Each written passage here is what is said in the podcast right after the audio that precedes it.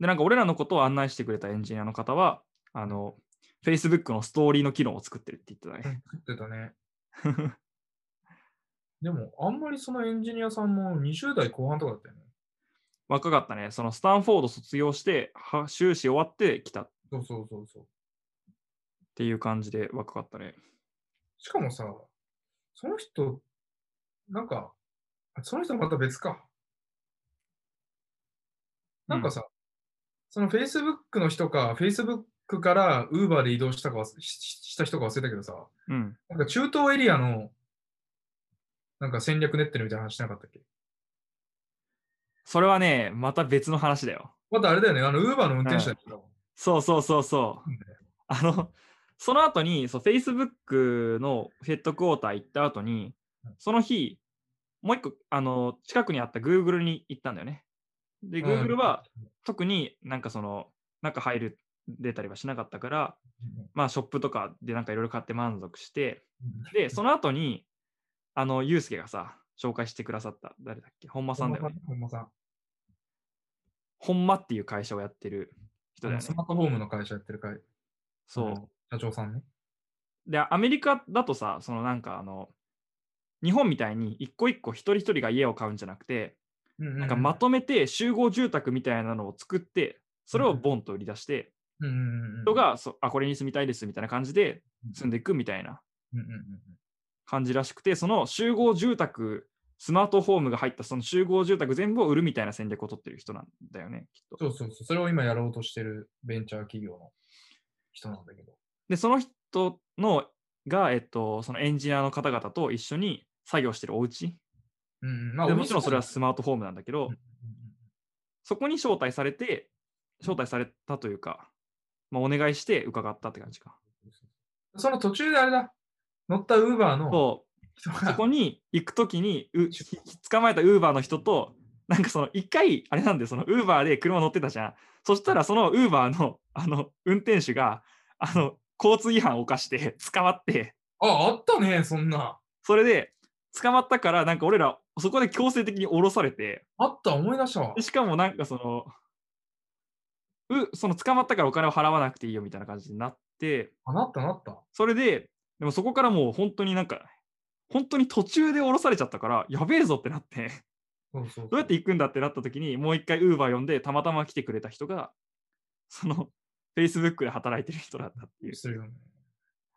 いやー、面でそ白のい、ね。人はエンジニアじゃなかっかったんだよね。た。エンジニアじゃなかったかもしれない。うんそう。なんか営業とかで、その、そうか。東南アジア向けに Facebook をどう拡張していくかみたいなことをあ、れ、中東じゃなかった中東か、あ、ごめん、中東だ、中東。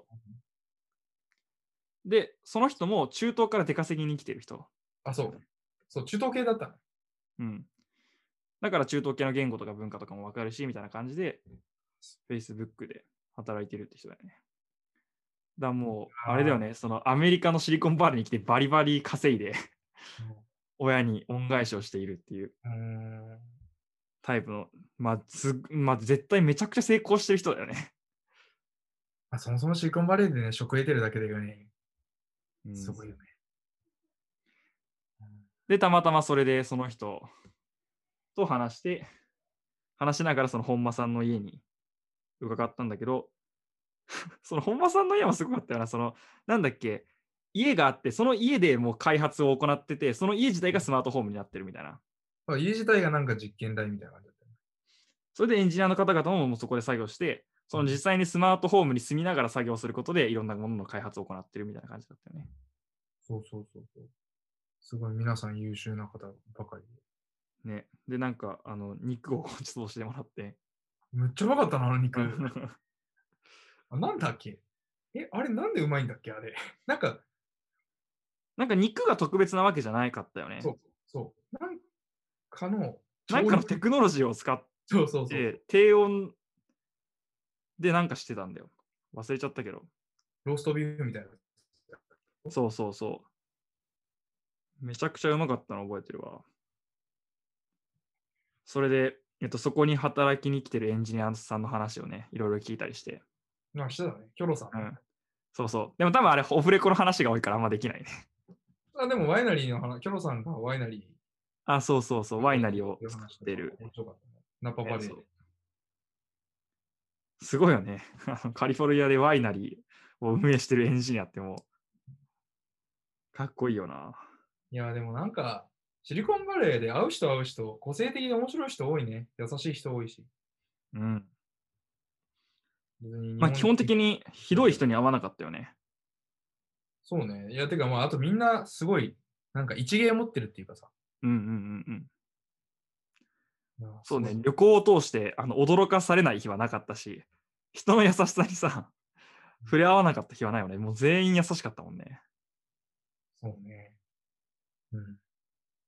優しかった、優しかった。なんか、なんかおもろい若者来たからいっぱい教えてやろうみたいな感じで。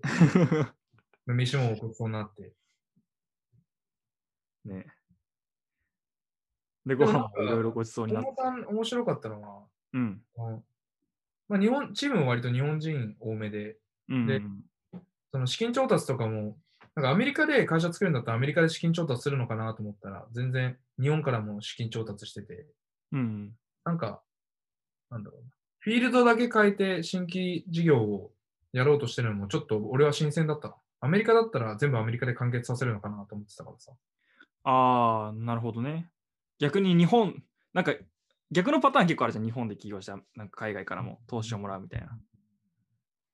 アメリカで起業して、 あ日本からきその投資をもらうってことが新しかったってことそうそうそう。なんかそれで、なんだろう、日本の VC の方が、なんだ日本の投資家の方がお金を割と出しやすいというかさ、出してくれるハードルが低いみたいな話もされてて、あ、自分、それこそさっき、あの、結構前に言ったけど、なんだ、日本の、それこそものづくりの技術を活かして海外で勝負するとかさ、自分が持ってるリソースを全部使っていいんだなっていう。日本人なら日本のもの使っていいし、どこにいようがね。なんかそうねそれはすごい学びになったね。もっと自由に、今まで持ってきたものを全部使って勝負するそうそうそうそうって。いう姿勢か。そっか。でさ、いや、本間さん面白かったのさ、あれじゃん、テスラの話終わったじゃん。うん。あれ面白くなかった自動運転してたし、テスラ。 そう、ここまで来てるんだって思ったよね。普通に自動で車線変更しててビ ビったわ。ね、なんか、ここに行きたいですってボタンを押したらうん、その本当にハンドルはもう手を添えるだけで、うんもう全部、高速道路は全部やってくれるっていう。うん、いや、テスラは乗り心地いいぞ。いや、乗り心地めちゃくちゃ良かった。いや、あれ欲しくなったもんな。欲しくなった。 うんしかもそんなに高くないよって言ってたしね。ね、言ってたね。静かだし、あの真ん中にさ、助手席と運転席の間にでっかい、あの、タブレット端末みたいなやつグがリーンあったそうねス。クリーンあって、それで全部操作できて。ね。でなんか内装かっこいいよね。うん、いや、なんかテスラみたいな会社が生まれるところが、やっぱアメリカのすごいとこだよね。ああ、そうね。 いや、テスラ欲しいな。という日だったね。いつそかれねで帰ったのむちゃくちゃ遅かったよな、あの日夜。ああ、遅かった。なんか、そう、俺とユうスケ、どっちかは起きてよって感じだったじゃん、その、ウーバーの中でさ。だったっけなんか、わかんないじゃん、そのウーバーの人がどれぐらい信用できるかもさ。はいはいはいあなんかそんなんあった気するわ。の昔 で、頑張って寝ないようにしながら、ゆっくりお家に帰って、本当遅く着いたのを覚えてるわ。でも何気、ちょっとこれ小話だけど、うん。あの、ゲストハウスだっけうん、そそんな感じのとこよかったよ。な。うん。そんなに高くないし、二人で、う二ん人部屋でね、シャワールームついてて、立地もいいし、うん。だから、そん高かったっけどれぐらいだっけいや、安かったと思うな。一泊5000円とかじゃなかったかな。まあ、二人で割ってるのもあるからだと思うけど。ああ、そっかそっか。そうそう。いや、でも、な、でも、あれだな、アメリカ留学行ってたから、まあ、その、日本、アメリカの飛行機代なしで、ただ、サンタババサンフランシスコの飛行機代払えば OK だったから。うん。うんまあ、しかもさ、すごい時期も良かったよね。ほんとさ、ギリギリじゃないそのコロナとかのワードがさ、流行る前じゃん。その本当よ。 2019年さ、12月じゃん、俺らが行ったの。本当そそうよ。の、そのもうあの、1、2ヶ月後にはコロナがバンって流行って、渡航ダメってなったじゃん。そうよ。なんか、俺らの後にシリコンバレー見学行けるやついねえなぐらいのタイミングだよ ね。しかもさ、今はそれこそさ、あのオフィスいらないんじゃねみたいなもう論調になってるからさ。ああ、確かにそっか。そうそうそう。オフィスを紹介してもらえるっていう最後の機会だったかもしれないもんね。そうそう。だからもう、なんだろう。ビフォーコロナ時代の、コロナ前時代のシリコンバレーのピークに俺ら見学行けたってことうわー、マジでよかったな。だってもう帰ってこないと思うよ、あそこまでの。うん、そうだよもうね。密だからさ、普通に。うん、そっか。で、あれだよね、あの、その次の日は、まあ、あの、オオフタイムということで、あれもう、だってあれだもんね。もう帰る日だもんね。帰る日だから、うんってことだけど、なんかその、ユうスケさ、美術館行ってさ、そ う。俺大好きやからね。まあ、あの、俺も別にそんなに、あの、まあ結構我慢して見てられる方というか、まあ割と見る方だけど、まあ俺はその4時間ぐらいで、ああ、見たなーと思って戻ってきたら、ユうスケ全然帰ってこなくて、ごめん。ごめんなさい。6時間ぐらいいたけど、全然まあ満足だいぶ長いこといたよね。飽きないんだよね。そう、SF モーマっていうサンフランシスコあのミュージアム・オブ・モダン・アートってとこに行ったんだけど、うんもう。それあれ7階建てぐらいだったよね。でっかかった、7階建てぐらいだった、そいや、2期連って。う。 まあそうね。 2期連よ。うん。そう、もう最後はまだちょっと観光してね。そう、それで終わりって感じで。まあいいそうだね、まあ3日目、5日目がかなりピークで。そうね。それでもう最後はゆるゆるとお家に帰ったけど。うんいやーでもいい旅行だったな。いやーもうそれを機に、やっぱ海外で働きたいなっていう気持ちがすごく大きくなったな。